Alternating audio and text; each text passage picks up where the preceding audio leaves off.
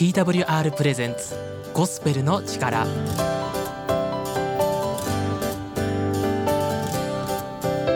皆さんいかがお過ごしでしょうか？TWR がお送りするゴスペルの力のお時間です。本日は TWR のヨッシーが番組をお送りします。本日はですねお便りが届いていますので早速読んでいこうかなと思います。えー、私も実家では私一人がクリスチャンです。私が幼い頃から実家は家庭不和でした。父の暴力暴言に耐え続けた母は病気になりました。私の実家は田舎で近くに教会はなく幼い私は家庭に平和を与えてくださいと神様に祈ることしかできませんでした。私は就職し結婚して今の地に住むことになりました。ここで私はイエス様に導かれ子供と共にクリスチャンになりました。ただひたすら平和を願った私を導いてくださったイエス様。両親には一日も早くクリスチャンになってもらいたい。救われてほしいと思い毎日お祈りしています。きっと神様は導いてくださることでしょう。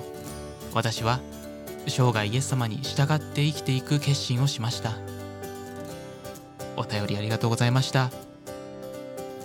いろいろご苦労なされたんですね、え僕はですねクリスチャンの家庭なんなら牧師家庭の息子だったんですけど、うん、でも僕が生まれた時にはもう父はすでに糖尿病や、まあ、他のいろいろなものをね合併して発症していたんですよ。それでずっとね入院生活だったんですね。そして僕が10歳になる前に天に召されたのでまあ全く同じね環境ではないんですけどでもその心の痛みというのは、まあ、似たような同じようなものを感じ取ることができます。あでも結婚してからイエス・キリストと出会ってクリスチャンになられたんですね。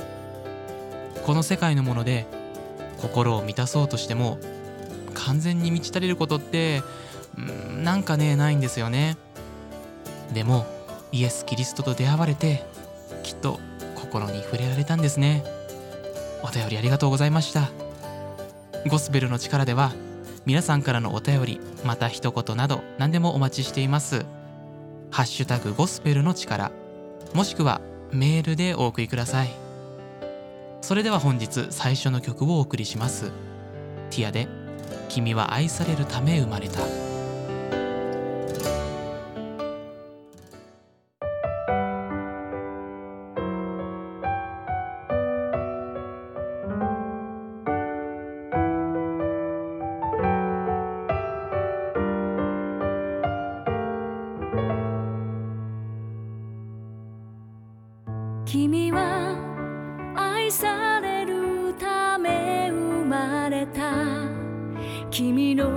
涯は愛で満ちている。君は愛されるため生まれた。君の生涯は愛で満ちている。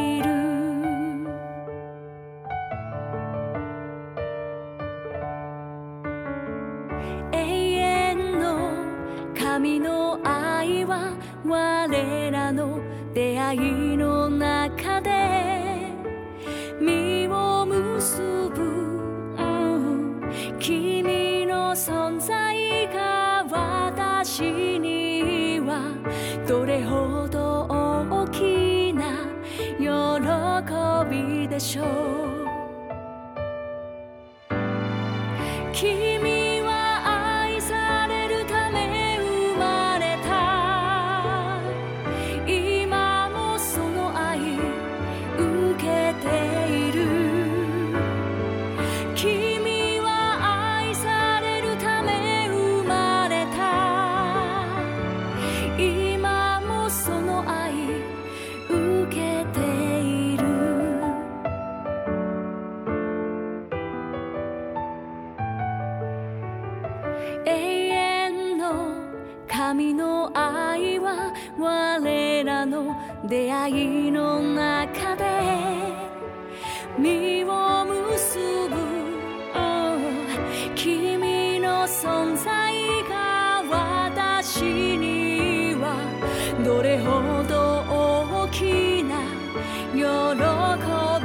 びで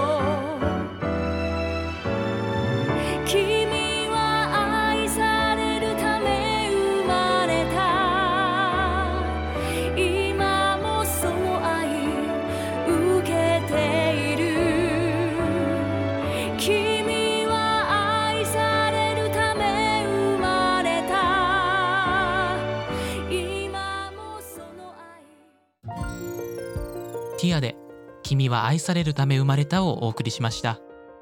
え君は愛されるため生まれた。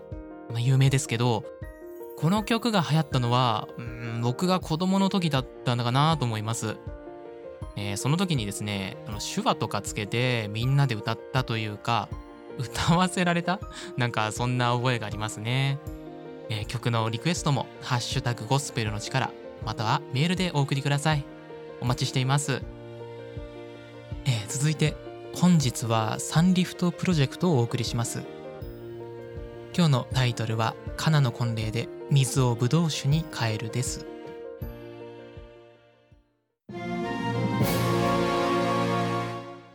ねえ知ってる？サンリフトプロジェクト「カナの婚礼で水をブドウ酒に変える」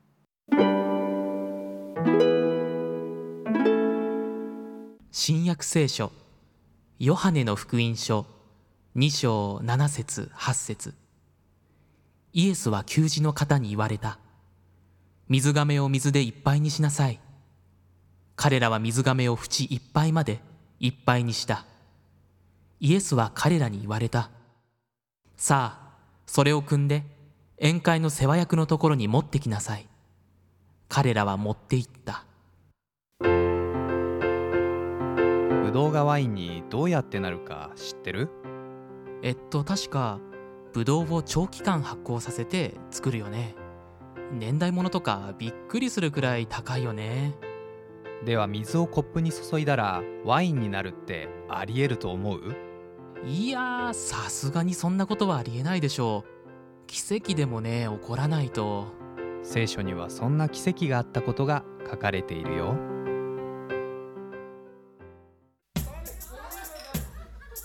ご結婚おめでとうございます。ようこそよくおいでくださいました。神父のドレスがとてもお綺麗ですね。ありがとうございます。どうぞごゆっくりお過ごしください。おめでとお久しぶりですね。この結婚式がなかったらいつ会えるかわからなかったよ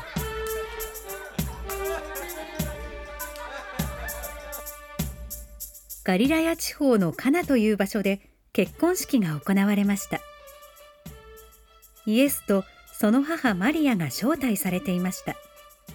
しかし途中でワインがなくなってしまったのです。マリアはイエスと弟子たちを見つけると急いで駆け寄りそばでささやきました。ぶどう酒がもうありません。女の方私はあなたと何の関係がありますか？私の時はまだ来ていません。給仕の方あの方が言われることは何でもしてください。そこにはユダヤ人のしきたりによって石の水がめが6つ置いてありました。それぞれ80リットルから120リットルが入るものでした。そしてイエスは給仕の者たちに言われました。水がめを水でいっぱいにしなさい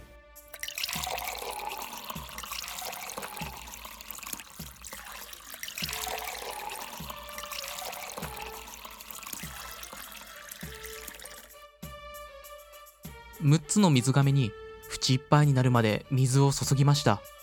給仕の者ありがとう。さあそれを汲んで宴会の世話役のところに持って行きなさい。さあ世話役のところに持っていこうか。イエスがそう言っているのだから。おう味見をさせてくれ。ん？これはとってもいいワインだ新郎をここに呼んできなさい。水を汲んだ給仕の者たちはそれがどこから来たのか知っていましたが宴会の世話役は知りませんでした。給仕の者たちはお互いに顔を見合わせて不思議がっています。え？いいワインだって？だって俺たち水しか入れてないよ。お呼びでしょうか？何かワインに問題がありましたか？はじめにいいブドウ酒を出して酔いが回った頃に悪いものを出すものだがあなたは良いブドウ酒をよくぞ今まで取っておきました。これはイエスが最初の印として行ったことでした。給仕した者だけがイエスが水をブドウ酒に変えたこの奇跡を知ったのです。それでイエスはご自分の栄光を表され弟子たちはイエスを信じました。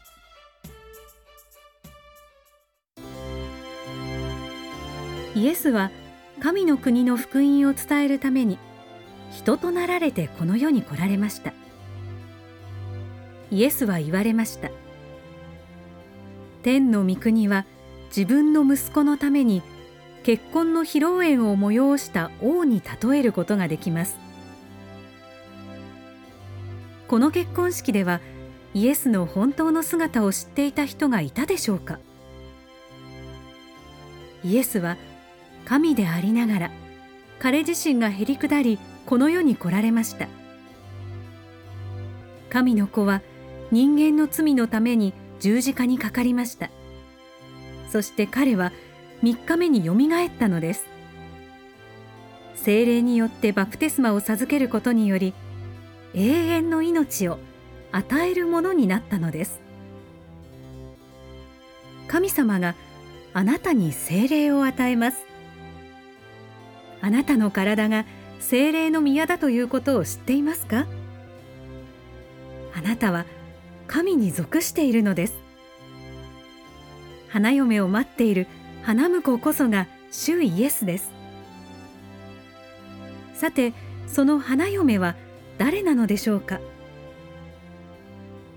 皆さんイエスの御業によって私たちは神との関係が回復し本当の平和を経験できるようになりました。神様は私たちに本当の平和を楽しんでほしいと願っているのです。しかし神様は聖なるお方であり私たち人間は罪深い性質を持っています。恨み妬み怒り高ぶり偽りなどの罪を犯してしまうのです。そしてすべて罪は最も聖なる方である神から私たちを離します。私たちは神との平和の代わりに自分たちの罪ゆえに神から罰を受けなければなりません。愛であり聖なる神様は私たちのためにある計画を考えました。父なる神は愛する一人子であるイエスを救い主としてこの世界に送る計画を考え実行されたのです。聖書にはイエスが十字架で死んだ時罰せられなければならない人間の罪はすべて十字架に釘打たれた。と書いてあります。しかしこれだけではありません。イエスは死人の中からよみがえったと聖書は私たちに教えてくれています。イエスは死んでよみがえったのです。今日も生きているのです。皆さん聖書には皆死ぬことが決まっていると書かれています。しかしイエスの存在がこの事実のすべてを変えるのです。イエスに信仰と信頼を置くなら死の代わりに永遠の命が与えられると聖書に記されています。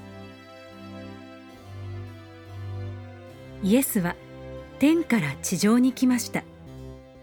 私たちの罪のためにイエスは死んで墓に葬られました。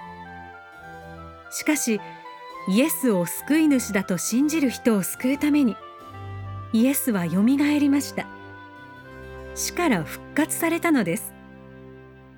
イエス以外に私たちの救いはないのです。ではどのようにして神の許しを受けることができ私たちの罪の罰から解放され永遠の命を受けることができるのでしょうか。聖書はローマ人への手紙10章9節でなぜならもしあなたの口でイエスを主と告白しあなたの心で神はイエスを死者の中からよみがえらせたと信じるならあなたは救われるからですと書いてあります。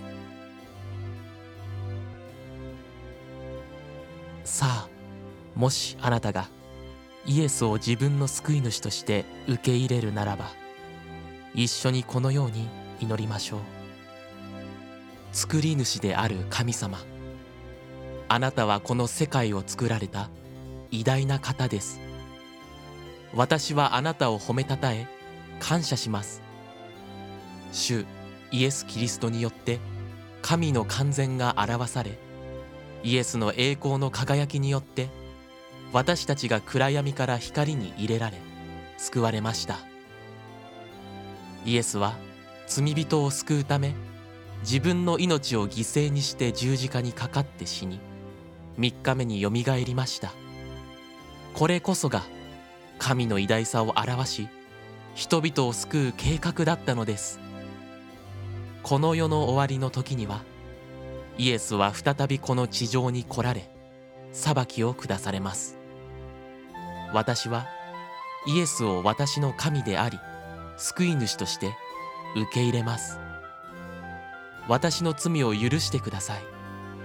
精霊様が私の心に来てくださり私が義の道を歩み永遠の命につながる道に導かれますように。尊い主イエスの皆によって祈ります。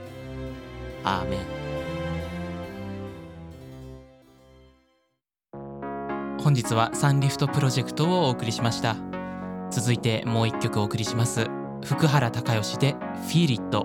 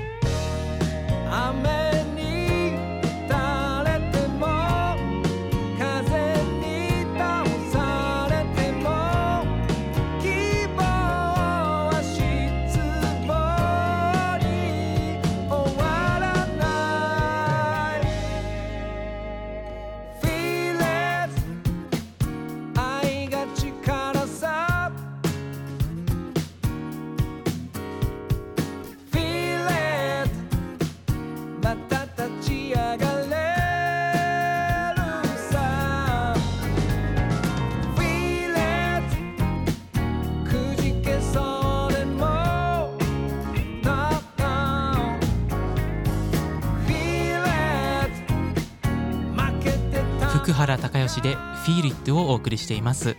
曲へのご感想も「ハッシュタグゴスペルの力」でお送りください。続いては佐藤博牧師による心を癒すボイスメッセージをお送りします。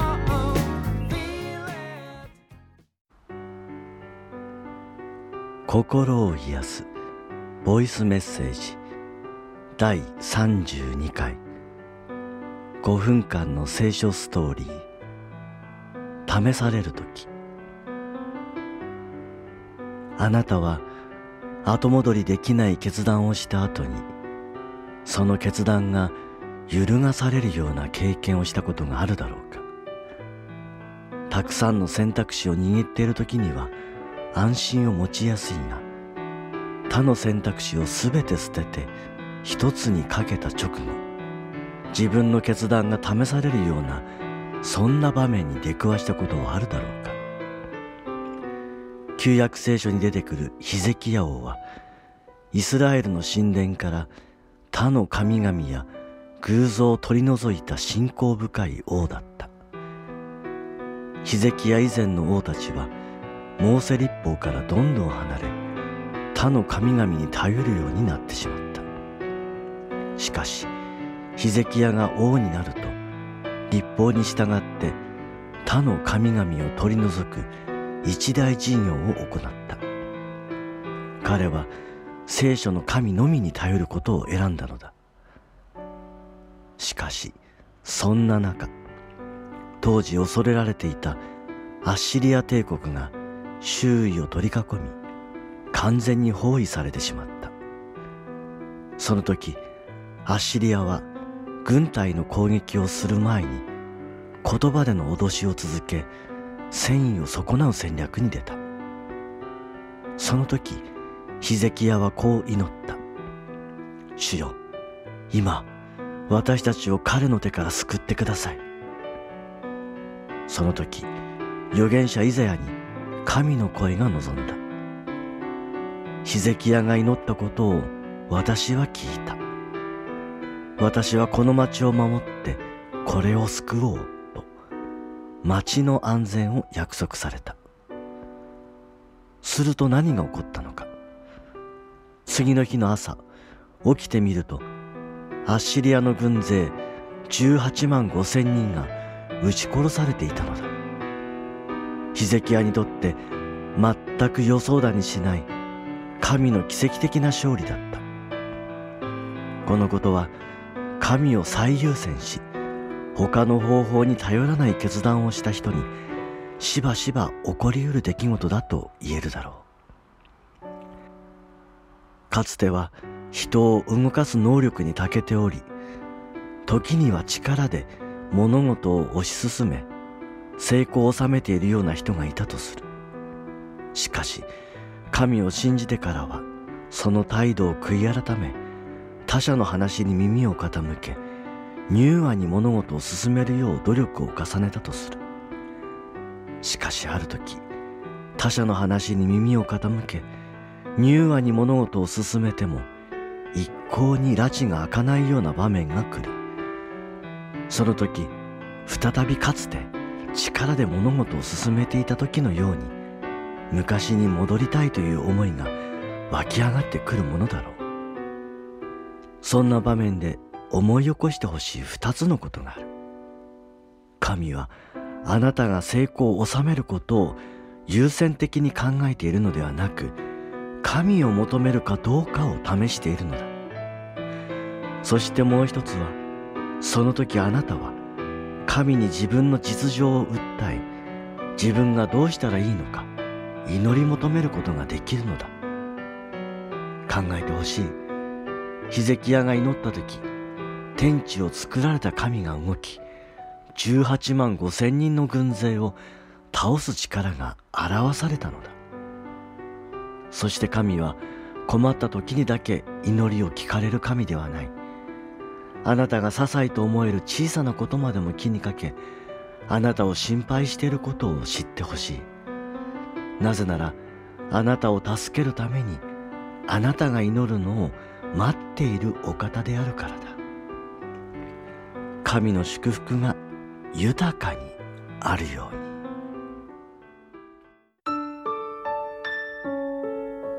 そろそろ本日のゴスペルの力ですが終わりの時間が近づいてきました。今日も聞いてくださりありがとうございました。次回もぜひまた聞いてくださると嬉しいです。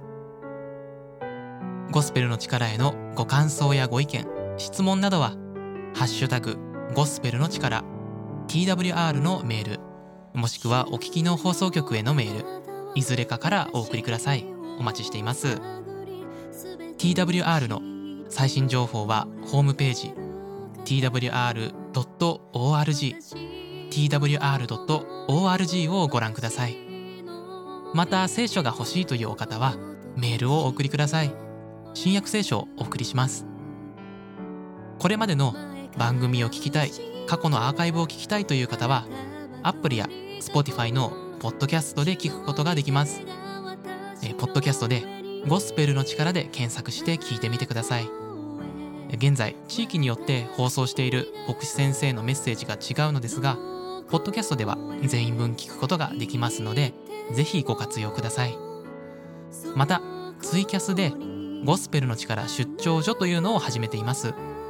月曜日の21時から1時間程度やっています。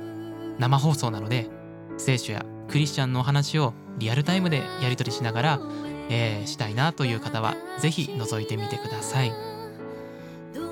そしてもう一つ新しい試みとして TikTok も始めています。TWR Japan で検索してください。毎日朝と晩に皆様を励ます言葉というのを投稿しています。こちらもヨッシーが喋っていますのでフォローしてくださると嬉しいです。それではまた次回お会いしましょう。